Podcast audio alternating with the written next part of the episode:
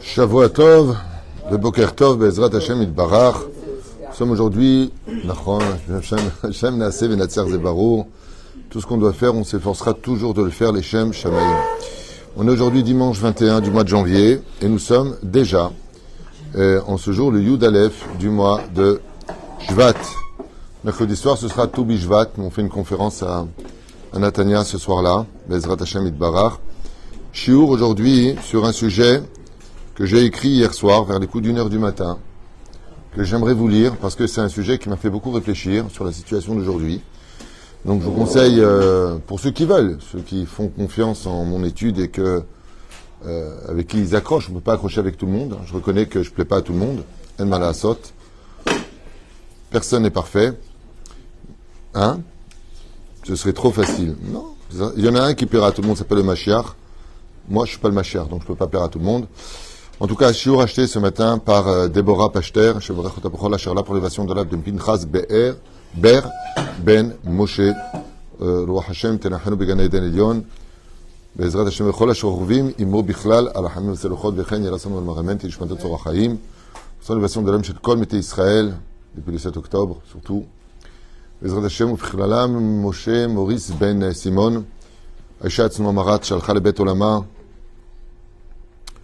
l'épouse de mon ami, Mazal Tov Evelyne Batalis Mishpachat Ben Shabbat, on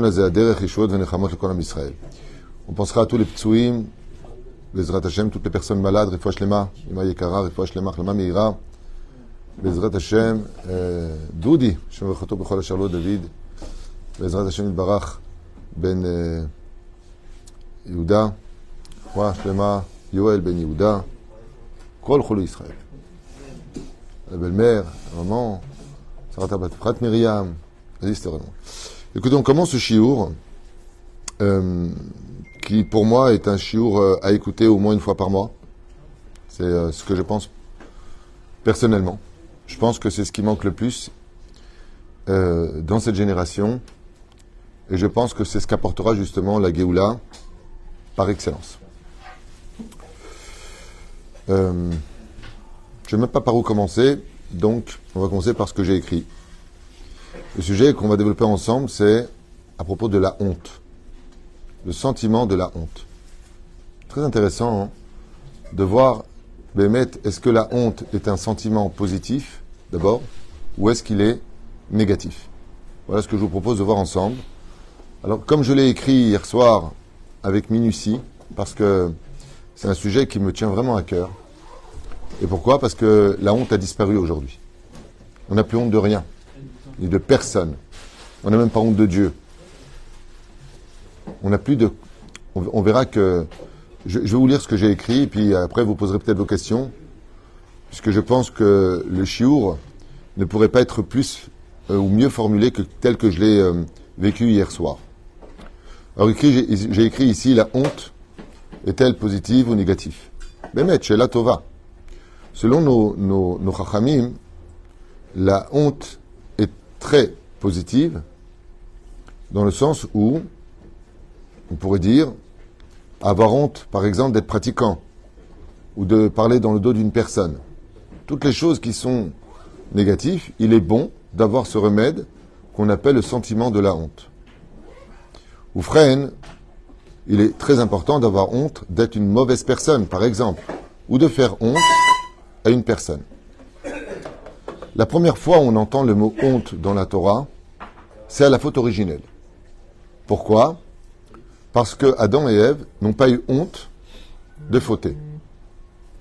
Et étant donné qu'ils n'ont pas eu honte de fauter, ça leur a coûté très cher. Et c'est pour cela que le Créateur du monde va leur donner la racine du mot la honte. Comment on dit honte en hébreu? Boucha. Comment on dit habillé en hébreu? Levouche. Non, je n'ai pas demandé comment on dit un manteau. Mais il, c'est un manteau. On dit les vouches. Beged qui vient du mot boged. Là, on parle de la honte. Et lo it il y a marqué comme ça que avant la faute originelle, il ne ressentait pas le sentiment de la honte. C'est incroyable que la Torah nous parle de ça dans le Sefer Torah. Avant la faute, il ne ressentait pas la honte. Qu'est-ce que ça vient nous apprendre? Que synonyme du mot honte, conscience. Avant la faute, il n'y avait pas de conscience. Donc, on ne ressentait pas la honte.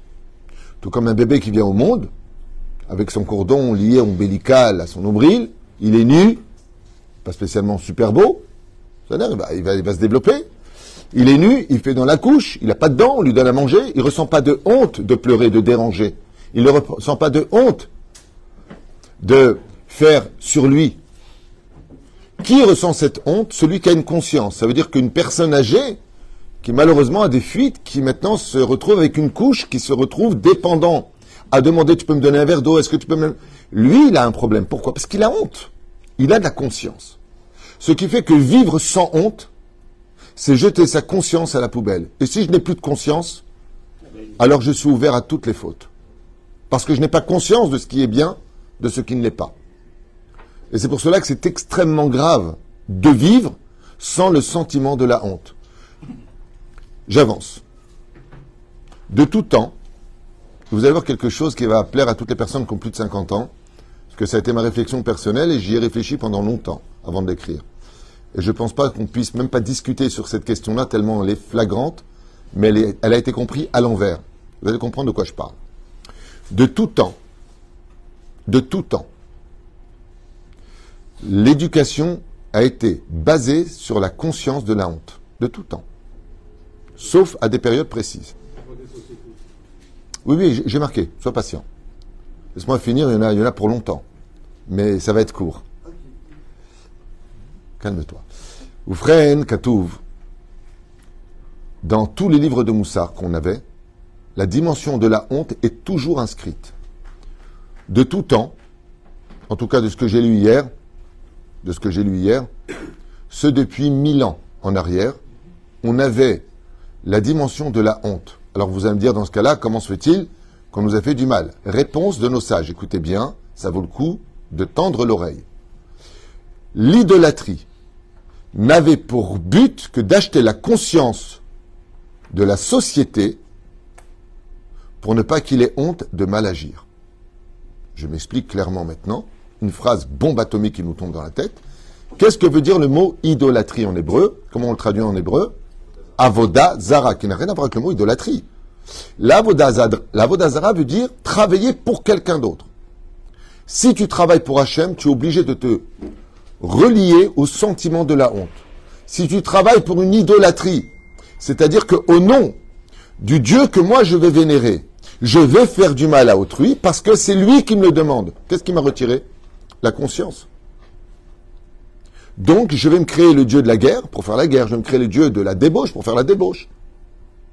Je vais créer Apollon, je vais créer toutes sortes de choses qui, au nom de cette idéologie, j'en ferai une religion qui me permettra d'éviter d'avoir honte, donc prendre conscience de faire du mal. Je ne sais pas si vous comprenez. Cette phrase, elle est grave. Elle est grave. Parce que la seule religion qui peut exister, c'est celle où la honte est au centre de ta Torah si tu n'as pas de honte ou de ressenti de honte, tu ne peux pas trouver Dieu en aucun cas. Tu es sur tous les chemins, sauf celui de la rectitude et du droit chemin. En casé. Et vous allez le voir. En tout cas, pour ceux qui ont plus de 50 ans, moi je me rappelle, euh, en tunisien, ma grand-mère, ma mère, Metershemsh, Metershemsh, tu n'as pas honte. T'as pas honte. Mais dis-moi, c'est honteux ce que tu fais. Ça fait bien longtemps qu'on n'entend plus le mot. C'est honteux ta façon de te conduire. Honteux. On rappelait la conscience de l'autre par le biais de la honte. Et c'est pour ça que je vous ai noté une petite liste comme ça. Bon, ça j'ai écrit à toute vitesse. Je me rappelle, j'ai pris mes exemples personnels et puis ceux de, la société dans laquelle je vivais. En tout cas, je parle en mon nom là maintenant, mais je pense que vous serez tous d'accord. Euh, on nous apprenait quand on était enfant de ne pas répondre à plus âgés. T'as pas honte, il est plus âgé que toi, vous vous rappelez pas D'accord On nous apprenait à ne pas décevoir les parents. N'êtes pas comme aujourd'hui. Aujourd'hui, tu demandes la main de la fille, tranquillos, et tu dis, je te présente ma future femme. Sans tenir compte de la bracha des parents. Avant, il y avait cette dimension.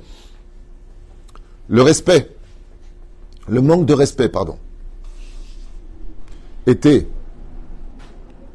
accompagné de honte vis-à-vis des parents, des beaux-parents. Moi, je me rappelle quand j'étais jeune, jamais on m'avait posé la question euh, est-ce que je dois autant de respect à mes beaux-parents qu'à mes parents? C'est une question de Shranaro. Réponse non, ce n'est pas le même respect. On n'est pas tenu de respecter ses beaux-parents comme ses propres parents, sauf selon le Ilkut Shimoni qui dit que oui. Mais le Ilkut Shimoni, c'est un midrash, c'est pas une halacha. Halacha, l'eau. Mais tu as deux mitzvot vis-à-vis d'eux. La gratitude de la fille qui t'ont donné ou du fils qui t'ont donné. Deuxièmement, ils sont plus âgés que toi. Donc, respect. Mais à l'époque, euh, je vais vous donner un petit exemple stupide qui est encore dans la bouche des personnes qui ont plus de 50 ans. Ça n'existait pas de tutoyer ses beaux-parents. En tout cas, à mon époque, on vous voyait les beaux-parents. Il fallait l'autorisation. Est-ce que vous me permettez de, vous tutoyer. Pourquoi? Ça se fait pas. C'est honteux. Le mot honteux était au rendez-vous. Ouais. Celui des profs. On ne répondait pas à nos profs. On avait honte de les décevoir. Quand notre prof euh, nous disait d'aller chez le directeur, on avait peur. On avait honte de rapporter un papier de remontrance aux parents. Génie Ediwan. Ou celui que vous recevez, on avait honte de ne pas le recevoir comme il le fallait, et lui avait honte de ne pas se comporter comme il le fallait aussi. On avait honte de déranger. Je ne sais pas si vous vous rappelez de cette époque à la Bachalom. on dirait qu'on parle de la préhistoire, la. On avait honte de déranger. Je ne sais pas si vous vous rendez compte le mot que vous venez d'entendre. Il y a une époque où on avait honte de déranger. Certains allumaient une cigarette dehors. Excusez-moi, ça me dérange. Ah, excusez-moi, j'avais pas vu. C'était beau. C'était beau. Aujourd'hui, essayez de dire ça à quelqu'un qui fume à côté de vous. T'es pas content, va de l'autre côté. Vous allez voir ce que ça a amené. J'ai relevé un point important qui est souvent venu à mes oreilles, ne pas être impudique et sortir d'une idée devant son père, sa mère, sa famille, sort en slip, la fille qui sort en petite jupe courte. Jamais ça existait à mon époque. Jamais. J'ai jamais, jamais connu ça. Jamais. Jamais j'entendais parler de ça. C'était honteux. On regardait. On sortait habillé devant ses parents. On sortait habillé devant les gens. C'était honteux. Il y avait ce côté-là. Ou même à la maison, quand il y avait du monde, on avait honte de sortir avec des couleurs qui voulaient rien dire. Quand tu sortais des fois avec des habits qui voulaient rien dire, tes parents disaient, regarde comme t'es habillé comme un clown, t'as pas honte? Tu vas pas sortir comme ça. Vous rendez, vous rendez compte de ça? Des phrases que la jeunesse ne connaisse pas du tout dans l'éducation. Mais tu vas pas sortir comme ça. C'est honteux. T'habiller n'importe comment. T'habiller, on dirait une, pas dire le mot. Et on avait, on avait conscience de cela. Et là, j'ai noté quelque chose d'extraordinaire qui me tient tellement à cœur. À l'époque, à l'époque, Hasra, à la vache à l'homme, on n'a jamais eu besoin de dire à une femme, c'est honteux comment tu vas à la synagogue. D'elle-même, quand il y avait un mariage, une bar mitzvah, elle disait non, c'est honteux, attends, je mets, une, robe longue, c'est la synagogue. Ils appelaient ça le temple. Il n'y avait pas besoin de dire, euh, dis-moi, tu viens euh, décolleter. C'était honteux. Il y avait une conscience. Aujourd'hui, c'est de dire un mot à une fille qui vient habillée comme si elle était à la plage à une synagogue. Essaye. Vous allez voir le résultat de tout ça. C'est, moi, je trouve que ce qui a été écrit ici, de ce que mon étude m'a inspiré hier soir, parle tellement de la situation. Ne rentrer n'importe qui, à l'époque, pour les jeunes, hein, faites-le écouter aux jeunes, secours surtout aux jeunes, parce que les vieux vont pleurer là. Mais à l'époque, on rentrait pas n'importe qui à la maison et sans autorisation à la maison. On n'avait pas obligatoirement le fait de dire est-ce que je peux l'inviter lui précisément? On demandait l'autorisation, ça ne te dérange pas que ce soit mon copain, il dorme à la maison? Ça ne te dérange pas ceci? Ça ne te dérange pas cela? Rentrer une fille à la maison, c'était un long sujet. Aujourd'hui, la jeunesse te rentre des filles à la maison, dans la chambre, dans la chambre, sans te demander si tu es d'accord, pas d'accord, et essaie de dire un mot. Alors qu'est-ce que font les bons parents les, parents maintenant, qui pensent qu'ils sont de bons parents? Oh écoute, hein, je préfère de toute façon qu'il le fasse à la maison que de savoir qu'il le fait ailleurs. Hop, Abodazara, tu t'achètes une conscience pour éviter la honte Oui, c'est connu. Je sais, j'ai pas écrit n'importe quoi. On promettait à une époque et on avait honte de ne pas tenir sa parole. Il y a une époque quand on disait quelque chose, ah non mais je peux pas, je lui ai promis, je peux pas. Ah non mais je lui dis que je venais. Et c'est quelque chose que J'ai tellement bien vécu, on promettait et faisions tout pour réaliser et tenir notre parole parce qu'on avait une conscience que de dire quelque chose demandait des actes derrière. Et là, je vous ai fait un truc sympathique qui concerne la société actuelle, mais qui concernait aussi la nôtre. On avait honte de nos erreurs. Je ne sais pas si vous comprenez le mot point d'exclamation épais. On avait honte de nos erreurs, de mentir, de voler, voler. Qu'est-ce que tu fais aujourd'hui? J'ai des bureaux pas cachers. Ah, t'es voleur Ouais, ouais. Ouais, c'est exactement ça, ouais. Ouais, ouais, je vole. Avec Bezrat Hashem, Baruch Hashem, Mincha, Mincha. Avant, on avait honte. Je me rappelle qu'une fois, j'ai posé la question, il y a très très longtemps, j'étais enfant, j'avais peut-être 15, euh, 14. Je disais à quelqu'un qui avait plus de 25 ans, qu'est-ce que tu fais dans la vie, toi? Il m'a répondu, mieux vaut pas que tu saches. Prends pas exemple sur moi. Cette personne-là, travaillait dans la pub mensongère, est mort dans une grande teshuva. Et pourquoi? Parce qu'il avait honte de ce qu'il faisait. Et quand tu as honte de ce que tu fais, tu as une conscience qui te rappellera toujours à l'ordre. Alors partir sans dire au revoir, aujourd'hui c'est quelque chose de... Tu invites quelqu'un chez toi, là, il est où? Il est parti. Il est parti où? Il est parti. Vous connaissez ça? Les gens n'ont plus honte de rien. Ils n'ont pas honte de de roter, de péter, de ce que vous voulez, de gêner l'autre, de parler fort, de refuser. Avant, quand on ne pouvait pas faire quelque chose, je ne sais pas si vous vous rappelez, Monsieur Lévy, mais quand on ne pouvait pas, on était gêné de dire non. On était embêté de dire non. Je ne sais pas comprenez le. Ce que je suis en train de dire, il n'y a, que celui qui l'a vécu qui peut comprendre dans son cœur ce que je suis en train de dire. Avant, on était gêné de dire non. Aujourd'hui, on se fait un plaisir de dire non. Vous allez voir, je vais rebondir sur ce que vous avez dit à propos des générations. On avait honte de mal agir, de couper la parole ne serait-ce qu'à autrui, de parler dans une synagogue. Je me rappelle quand j'ai fait tchouva à l'âge de 17 ans et demi, 18 ans, que j'ai commencé à m'intéresser au judaïsme, on va dire ça comme ça. Dans les synagogues, on n'entendait pas chut, pas chut. Les gens se taisaient. Le rabbin, il parlait, les anges, les anges, arrête, le rabbin, il parle. Le rabbin, il parle. Aujourd'hui, on m'a raconté que dans une bête à Knesset, c'est qui m'a raconté ça? Anissima Bekassis. Il m'a raconté que le rabbin, tellement, tellement il n'arrivait pas à faire son bar Torah qu'il a pris les sept personnes de toute la synagogue qui ont voulu l'écouter. Ils sont partis dans une pièce à côté pour parler de Torah. Ils ont laissé la synagogue, ils ne voulaient pas écouter. Nous, s'il vous plaît, Dvar Torah. Bouche avec pas bien sûr, c'est pas une généralité. Il y a l'exception à la règle, à ce qui paraît. Moi, je suis parti prier à Natania, dans une synagogue. J'ai quitté en plein milieu de la synagogue. À Zafti. Bémet, en plein milieu, je suis parti. Je suis dans une autre synagogue. On avait honte d'arriver en retard à un rendez-vous et de laisser poireauter l'autre. Même si on pensait avoir raison, de se fâcher, on tenait compte de la peine qu'on occasionnait à ceux qu'on aimait et qui en seraient tristes. Cette phrase-là, je suis obligé de revenir dessus parce que je veux pas qu'elle soit écoutée à la va-vite, ce serait péché. Je répète cette phrase. Même si on pensait qu'on avait raison de se fâcher avec une personne, on tenait compte de la peine qu'on occasionnait à ceux qu'on aimait et qui en seraient tristes. Aujourd'hui, on te demande de prendre ton parti. T'es avec lui, t'es avec moi on fait des groupes. Ouais. On n'a pas honte de ne pas prévenir quand euh, tu invité à un mariage, qu'on te demande mille fois est-ce que tu viens, est-ce que tu viens, est-ce que tu viens. On connaissait cette phrase. Oh, ça va, tu me saoules, c'est du harcèlement. Je te dis que je viens. Non seulement il vient pas, il prévient pas, ça va te coûter une blinde parce que tu as payé sa place, qui t'a confirmé qu'il venait. Mais le pire, c'est qu'il va utiliser la honte à mauvais escient.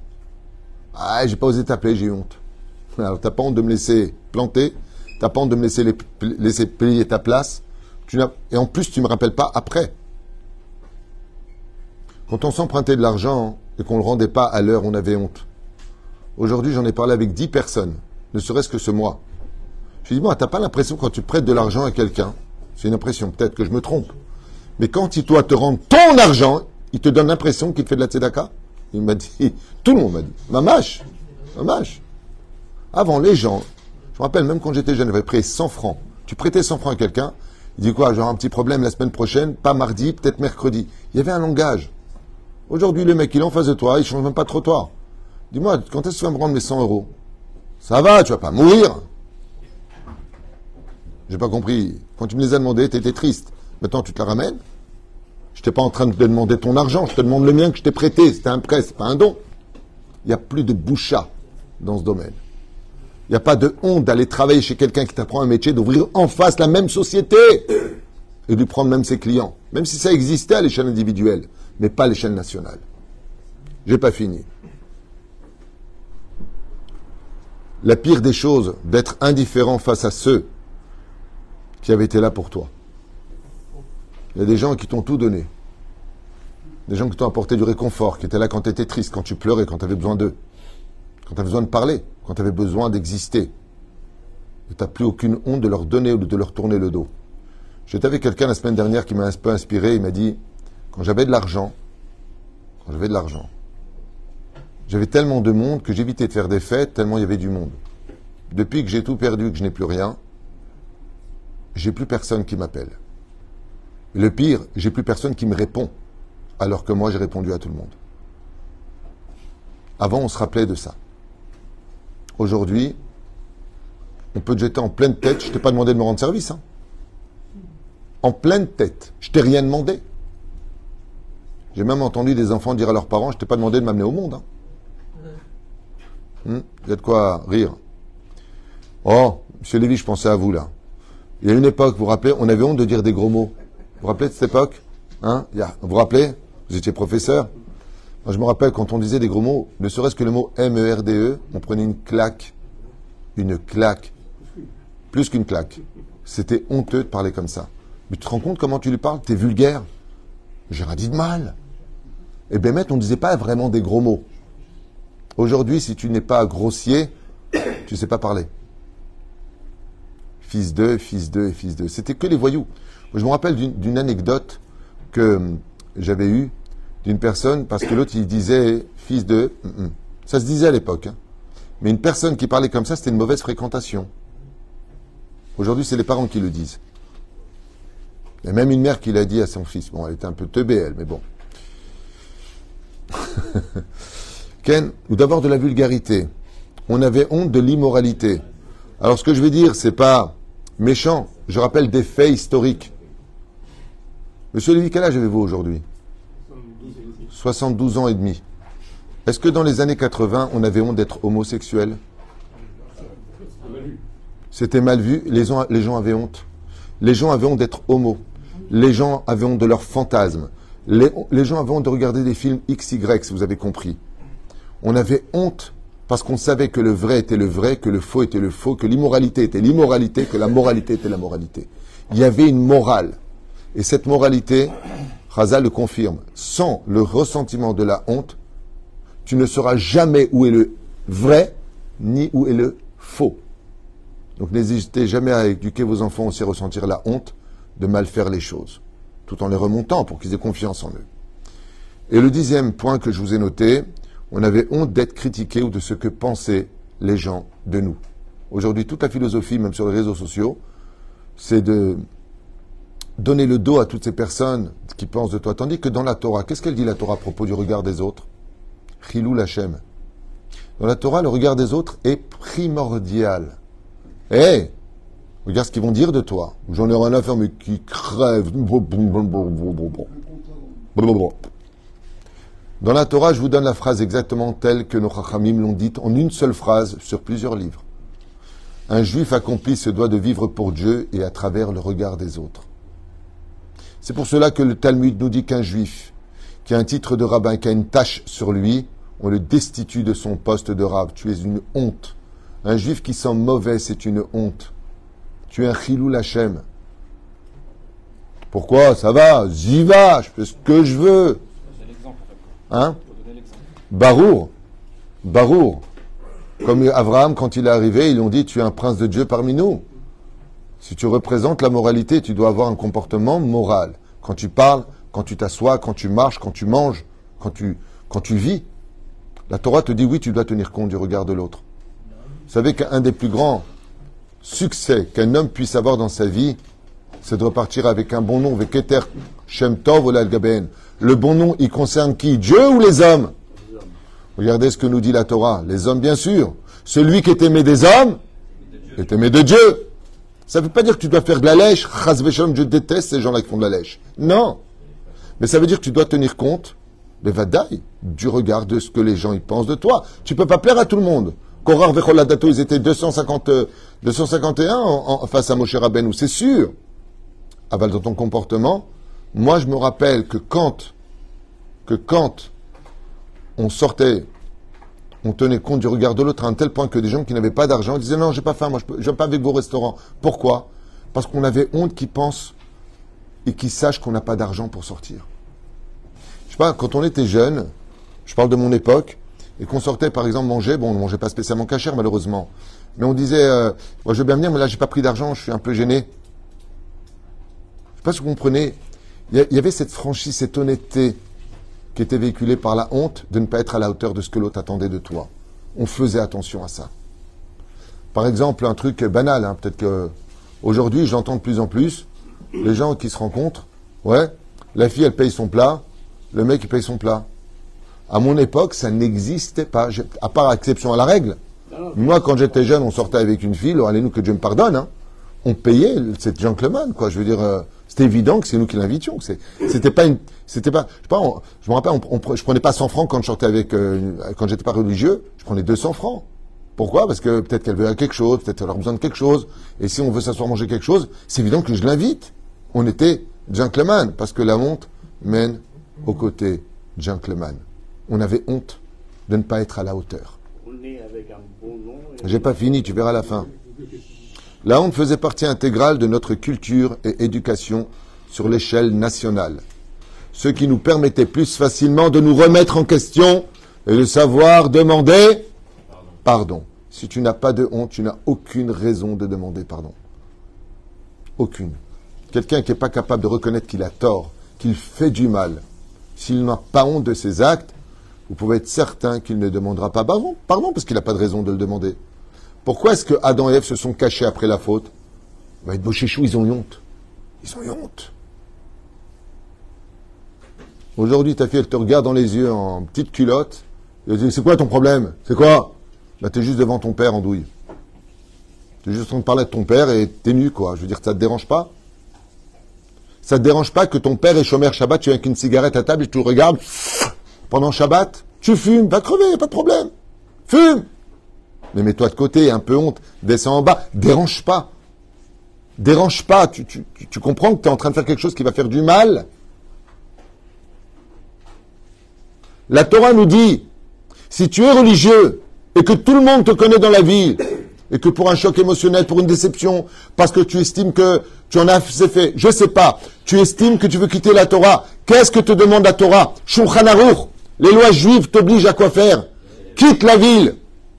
Va dans un endroit où on ne connaît pas, pour ne pas qu'il y ait Trilou Lachem.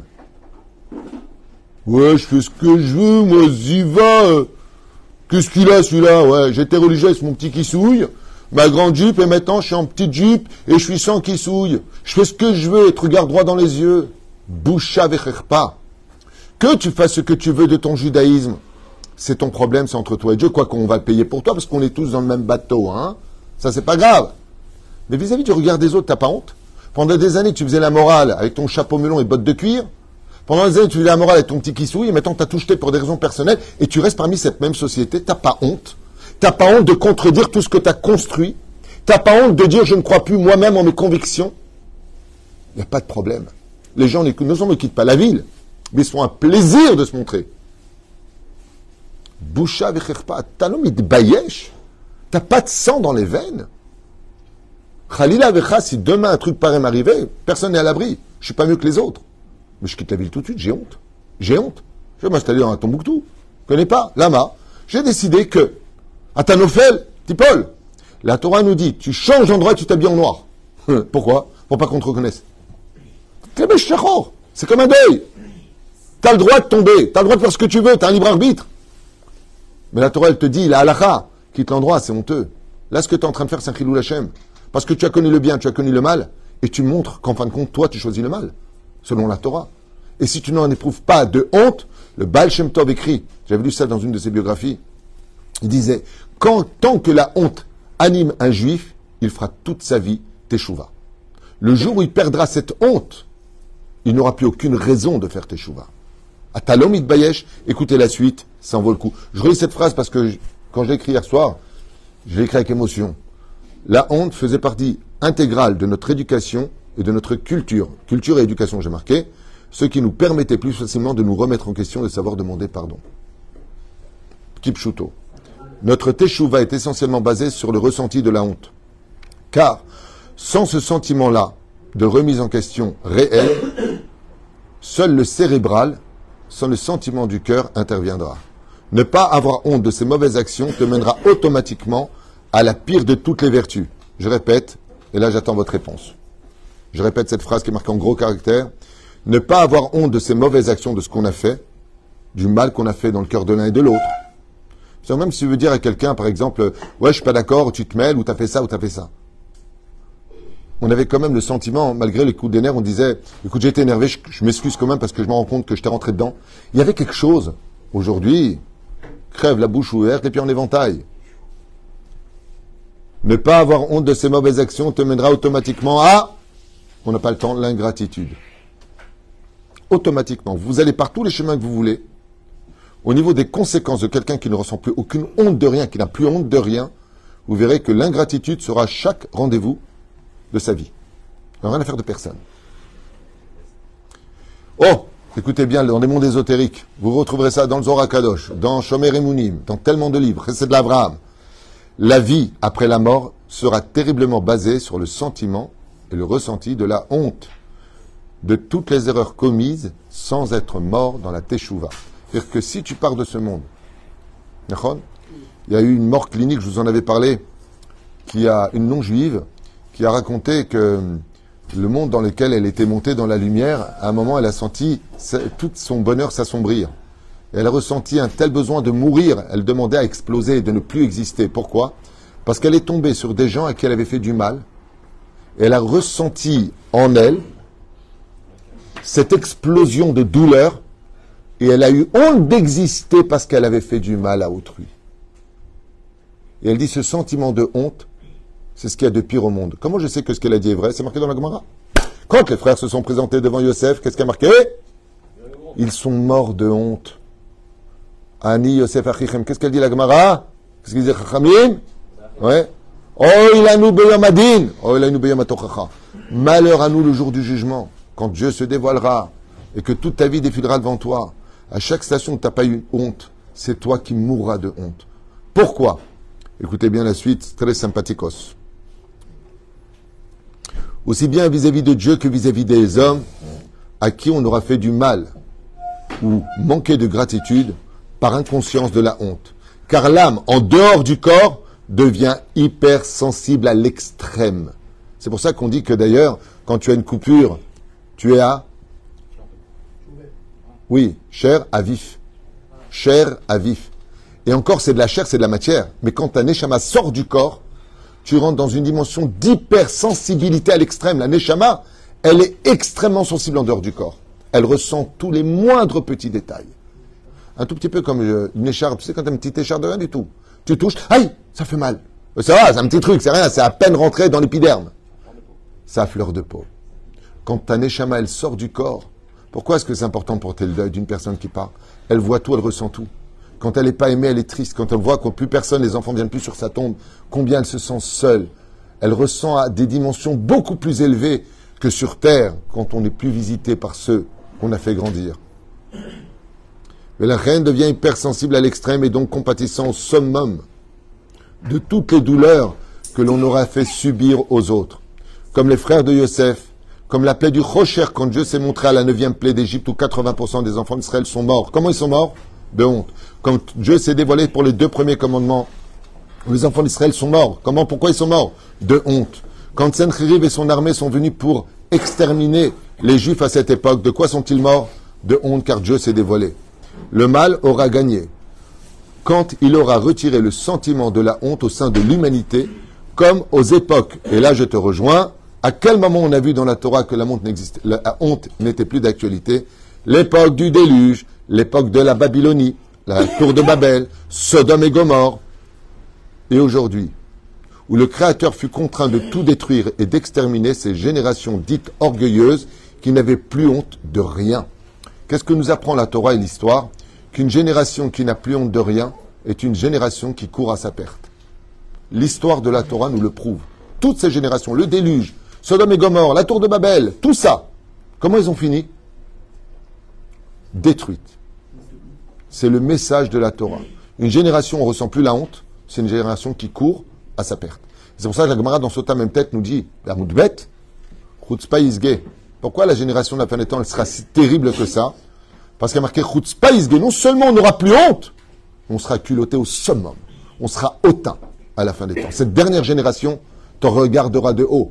C'est les vieux qui se lèveront devant les jeunes. Les parents auront peur de leurs enfants. Comme ça, c'est marqué dans la Gemara, il y a 1800 ans en arrière. Shem Ishmor Verachem. la reine, vivre dans une société où la honte n'est plus, surtout avec des gens qu'on aime particulièrement comme nos enfants, nos parents, nos frères, nos sœurs, amis, ou toute personne à qui on a fait confiance, nous feront encore plus de mal dû à leur manque de connaissance et de conscience, car la honte ne sera plus dans leur cœur. Quand ta fille te répond mal, la tête haute, quand ton fils te rentre sa copine dans sa chambre sous ton nez, quand Bichlal aujourd'hui on te ferme la porte au nez, le pauvre qui te jette la monnaie au visage. Vous connaissez maintenant cette nouvelle tendance qui existe depuis déjà 20 ans. Avant, t'as pas 100 balles, tu donnes une pièce, le pauvre il te. La dernière fois, ici même, on donne de l'argent à quelqu'un, je sais pas si avec qui j'étais, il a pris l'argent, j'étais par terre. Je sais pas où c'était ça. Je crois que c'était à Natania, je sais même pas où. Oui, c'est à Natania. La personne, elle passe, et les pieds jaunes, elle les a jetés par terre, sous les yeux de ceux qui lui ont donné. T'as l'homme de Bayesh T'as l'homme de Bayesh, t'as pas honte? Il y a pire que ça, tu lui donnes une pièce d'un shekel. Non, Todaraba, merci. Donne-la un pauvre plus loin, toi. Mets-la dans la tzedaka. Ceux qui n'ont pas honte de dire bonjour. Même pas honte. Ceux qui ne t'appellent plus ou ne baissent même plus te voir, car euh, maintenant plus besoin de toi, on a grandi. Ou alors étaient là pour eux, durant des mois ou des années, capables de vivre dans une totale ingratitude, et ce sans regret. On n'a plus de problème aujourd'hui d'effacer des gens avec qui on a passé du temps, des mois et des années, et de les effacer comme si qu'ils n'avaient jamais existé. C'est une génération comme la nôtre. Un monde sans ce précieux sentiment de la honte laissera souffrir l'humanité et surtout ceux qui auront eu le malheur de t'aimer, toi qui n'as aucun ressenti de honte, ou avoir fait confiance, et finiront par le détruire. La honte, est synonyme de conscience qui te permettra de reconnaître automatiquement tes erreurs et de devenir meilleur. Car une génération qui ressent la honte de faire le mal vivra une belle époque comme on l'a vécu. Et écoutez bien ce que ça veut dire, chers amis. C'est pas que les années 80 c'était une belle époque. C'est pas que les années 70, 75 c'était une belle époque. C'est parce qu'on avait le ressentiment d'avoir honte que c'était une belle époque. Vous vous trompez quand vous pensez ah les belles années, les années 80. Pas du tout. Pas du tout. C'est pas une bonne année. La bonne année, c'est quand la génération ressent le sentiment de la honte. Automatiquement, ça devient une bénédiction pour la société. Parce qu'on fait attention à l'autre. Même si on ne se connaît pas, on fait attention à l'autre. Je me rappelle dans les métros, juifs comme non juifs, quand une personne rentrait et qu'elle était âgée, une femme enceinte, une personne blessée, on se levait tous pour elle. On lui laissait la place. Sans se regarder, sans se connaître. Bon, il y avait aussi des trucs marrants. Hein. Nous ne sommes pas des voleurs. Nous ne sommes pas. Bonjour, je viens de sortir de prison. Les gens, ils avaient honte. Ils t'expliquaient avant de te demander d'où ils venaient, qu'est-ce qui se passait. Enfin bon, veillez toujours à laisser un bon souvenir de vous-même si vous devez payer le prix de la honte pour cela, car mieux vaut avoir honte sur terre qu'après la mort. C'est ma conclusion pour ce que je voulais partager avec vous de ce cours qui pour moi est plus qu'essentiel dans cette génération, de réapporter et de réviser ce que les Chachamim nous ont dit, que le Mashiach viendra de façon pitomite, soudain, là où personne ne l'attendra. À l'heure où personne ne s'y attendra, il viendra. Pourquoi? Le premier sentiment qu'on ressentira le jour où viendra le Melech Mashiach, c'est le sentiment de bonheur empreint de honte. Et vous savez pourquoi? Parce que si tu n'as pas honte du faux, de la vulgarité et du mensonge, tu ne trouveras jamais le bonheur. N'oubliez pas ce que je vous ai dit. Les bonnes époques, les bonnes années n'ont pas existé parce que c'était le cycle des bonnes années. hein. L'argent était par terre. Non. C'est parce qu'on avait honte qu'il y avait de l'argent par terre. Quand on a honte dans la société dans laquelle on vit, dans ce ressenti, pas vivre euh, une maladie de j'ai honte de tout, on pas des fous. J'ai rencontré des gens qui m'ont carrément dit pourquoi c'est moi qui posais la question. Un jour, j'ai posé la question à une femme qui s'appelait Daniel. Je lui ai dit pourquoi vous êtes marié avec lui? Elle m'a dit j'ai honte, il m'a offert une gourmette, il m'a dit je vais vous épouser. Ça va loin là. Ça va loin. Mais pour vous dire à quel point on avait honte. Quand une fille, quelqu'un lui demandait sa main et le père il disait non, t'épouses pas ma fille, elle elle est plus jeune, j'ai une plus âgée, tu l'épouses. On avait honte de dire non. Il y avait, quand tu parlais à quelqu'un, on enlevait son chapeau. Bon, c'était une époque, mais c'était une belle époque. C'était, c'était une belle époque. C'était une époque où de découvrir la femme que l'on aimait après le mariage, après le mariage, donner du plaisir d'aimer l'autre. Comme tu n'as plus honte aujourd'hui, tu la découvres avant, pendant et après. Rabbi Moshe donnait toujours cet exemple de l'amande. Quand il cassait une amande, il me la montrait avec, vous savez, sa, sa couverture euh, verte. Il me dit, comment tu la trouves? Je dis, bah, elle est mignonne, elle est bien faite, elle est bien, que je te dise? Et quand il m'enlevait cette espèce de pellicule verte sur l'amande, elle était blanche comme ça, mais elle avait une tache, elle avait un trou, elle avait un défaut. Il m'a dit, tu vois, la beauté n'existe que quand elle reste cachée. Le lévouche. Quand tu l'habilles, elle reste toujours belle. Quand tu la dévoiles trop, tu y découvriras ses défauts. Chen Bezrat Hashem, c'est ce que je voulais partager avec vous. Ce cours qui est tellement d'actualité aujourd'hui et qui résoudrait beaucoup plus de problèmes, beaucoup plus de problèmes, parce que tout ce qu'on a aujourd'hui tournera toujours autour de la même phrase, dans nos relations, entre nous, dans la famille, dans la société, ou même face à, notre communauté. À Bayesh, tu n'as pas honte. Quelqu'un est en train de parler. Il est à table. Avant, qu'on- notre père, il parlait. On se taisait. Aujourd'hui, le père, il n'ose plus parler. Il dit, ça sert à rien. Je vais parler, il me coupe la parole, il m'écoute pas. On coupait pas la parole à autrui. Vous savez pourquoi? Pas parce qu'on avait une belle éducation. Parce qu'on était encore capable d'avoir honte. Passez une bonne journée, Bezrat Hashem.